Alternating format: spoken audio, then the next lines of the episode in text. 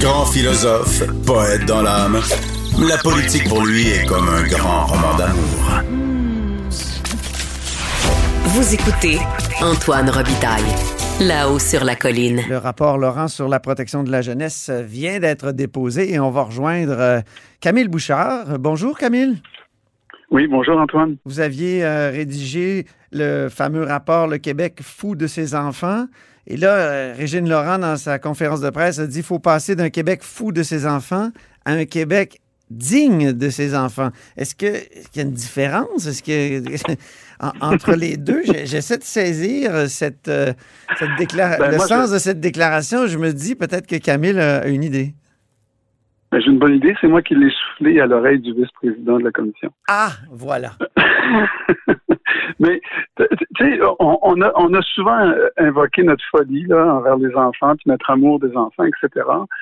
Euh, maintenant, ben, je pense que digne des enfants, on, a, on est dans un espace d'un petit peu plus de maturité. OK. Euh, on dépasse la première émotion de folie, euh, d'amour à l'égard des enfants, de dire oui, mais une fois cela dit et assumé, puis et, et, éprouvé, puis bon, est-ce qu'on pourrait pas se montrer digne d'eux, c'est-à-dire se montrer responsable de leur bien-être et de leur développement tout au long de leur vie et à chaque instant de la nôtre? Se, montrer digne des enfants, c'est toute une job. Et c'est oui, puis le rapport est, d'une ampleur considérable. Je me demande comment le gouvernement va pouvoir répondre à ça. Parce que les besoins sont urgents. je regardais qu'il y a eu euh, une douzaine d'infanticides en 2020. C'est le nombre le plus mm. élevé en huit ans. Puis là, mm. le rapport nous dit qu'il faut changer la loi, adopter une charte euh, du droit des enfants, euh, instaurer un commissaire à l'enfant. C'est toutes des affaires mhm. bureaucratiques, ça, qui vont nous prendre beaucoup de temps à, établir, alors que les besoins semblent urgents. C'est 12 enfants qui ont été tués l'an passé. comment on peut euh, réconcilier l'urgence et cette espèce de révolution très, qui me semble d'une ampleur inégalée là, dans ce domaine-là? Oui, ben, je pense qu'on peut marcher puis marcher de la gomme en même temps. Là. Hmm. Euh, franchement, euh, la gouvernance, tous les aspects de la gouvernance et, de l'encadrement euh, de, la bienveillance que l'on doit à l'égard des enfants, c'est une chose. Et ça, ça, peut se faire relativement rapidement, mais sans grande urgence. Ce qui est urgent, c'est d'améliorer de façon significative les services euh, de prévention, de première ligne, de proximité auprès des familles les plus vulnérables. Ça, c'est le nerf de la, c'est le nerf de la guerre. Là. Bon, alors moi, ce qui m'a un petit peu déçu euh, durant le point de presse, et j'attendais des réponses euh, là-dessus, j'ai écouté le point de presse attentivement, c'est qu'on ne donne aucune idée de, de l'ampleur des investissements que l'on doit faire pour arriver à améliorer rapidement euh, ces services et ces programmes-là. Puis franchement, là, je les connais bien, les services et les programmes qui ont besoin d'amélioration. C'est très clair. Euh, il y a eu des témoignages devant la commission qui disaient, écoutez, au, Québec, on a, à peu près 2% de notre budget en santé, services sociaux, en prévention. Il faudrait l'augmenter rapidement à 4 ou 5% Ça me surprend que la commission n'ait pas repris ça au bon, euh, parce que ça va être aussi ça, c'est un, outil fondamental. Investir dans les services de prévention, ça veut dire engager du monde en masse, les former correctement, s'assurer qu'ils sont compétents, s'assurer que les programmes sont livrés de façon convenable, puis partout au Québec, là. Il y a des endroits au Québec, dans des régions, là, où on manque de compétences, on manque de gens qui sont formés là-dedans. Euh, des primes pour les médecins, ça existe, mais des primes pour les travailleurs sociaux, ça n'existe pas. il y, a toutes sortes de trucs comme ça qu'on doit faire très rapidement et qui, qui demandent de l'urgence euh, et, là, j'ai un petit problème avec le rapport, c'est que je trouve qu'il n'y a personne d'imputable euh, de mettre ça sur pied dans les régions. Là, on dit, on va revoir le mandat de la directrice, du directeur associé au service enfance jeunesse dans les six. Ah, Seigneur. Seulement dire ça, ça me fatigue. Oui, c'est ça. Euh, non, mais est-ce que c'est pas un rapport trop bureaucratique? C'est l'impression que j'ai, moi. Évidemment, je ne l'ai pas analysé en détail, mais. Non, par moment, ça l'est, mais pas non. Non, il y, a une, belle conviction là-dedans, puis il y, a un attachement à la bienveillance que l'on doit à l'égard des enfants, etc. Puis la rhétorique est loin de la bureaucratie. Euh, quelques chapitres le sont beaucoup, dont celui, malheureusement, celui sur le leadership. Et alors, tu sais, d'un côté, on, dit ah, ça devrait être une priorité de santé publique. Madame Laurent l'a répété là, durant le point de presse.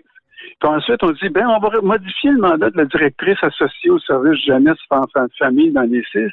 Mais une chatte ne retrouve pas ses chatons à cette organisation-là. C'est comme si on n'avait pas voulu toucher à la réforme de M. Barrette de peur que, tu sais. Oui, oui. Euh, puis là, on me dit, ah oui, mais, euh, je, on me dit, oui, mais faire ça, là, c'est c'est encore une fois retomber dans l'affaire des structures. Mais oui, Camille, mais, oui, mais... qu'est-ce que la réforme Barrette a à faire là-dedans?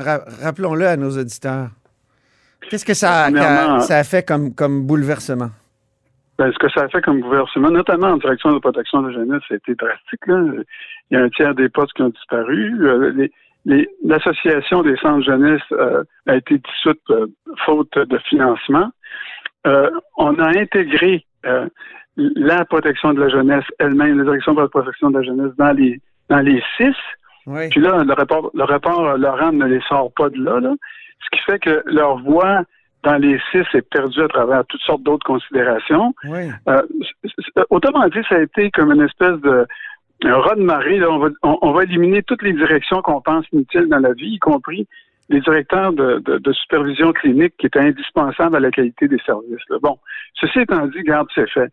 Mais on aurait pu le défaire. C'est pas parce qu'on met un sac de plastique sur la tête de quelqu'un et on, et on dit ah c'est une erreur, mais on, on va pas y toucher parce que c'est encore on va encore toucher à la structure. Non. moi, je pense que je pense qu'il aurait fallu prendre des dispositions extrêmement importantes là-dessus. Et notamment, en ce qui concerne la prévention, désigner une personne imputable, pas dire on va changer le mandat de la directrice, dire on va, on va, on va désigner une personne imputable qui est capable de rassembler autour d'une même table tout ce qui grouille dans une région pour arriver à réduire le nombre de signalements à la protection de la jeunesse, autrement dit, mettre des services de prévention qui ont de l'allure. Et moi, j'avais l'intime conviction qu'on pouvait confier ça aux directeurs régionaux de santé publique qui ont le pouvoir d'interpeller euh, tous les intervenants dans une région autour d'une situation ou d'un problème social qui apparaît comme mettre en péril la santé ou la sécurité de la population. Ouais. C'est déjà dans la loi. Alors, je ne sais pas pourquoi ils ne sont pas allés là, mais à, mon avis, la question du leadership, c'est la grande, à mon avis, c'est la grande faiblesse de ce rapport-là. Et, la meilleure, euh, la, plus grande qualité de ce rapport-là en terminant, euh, Camille? Mais c'est la conviction qu'on met à la prévention.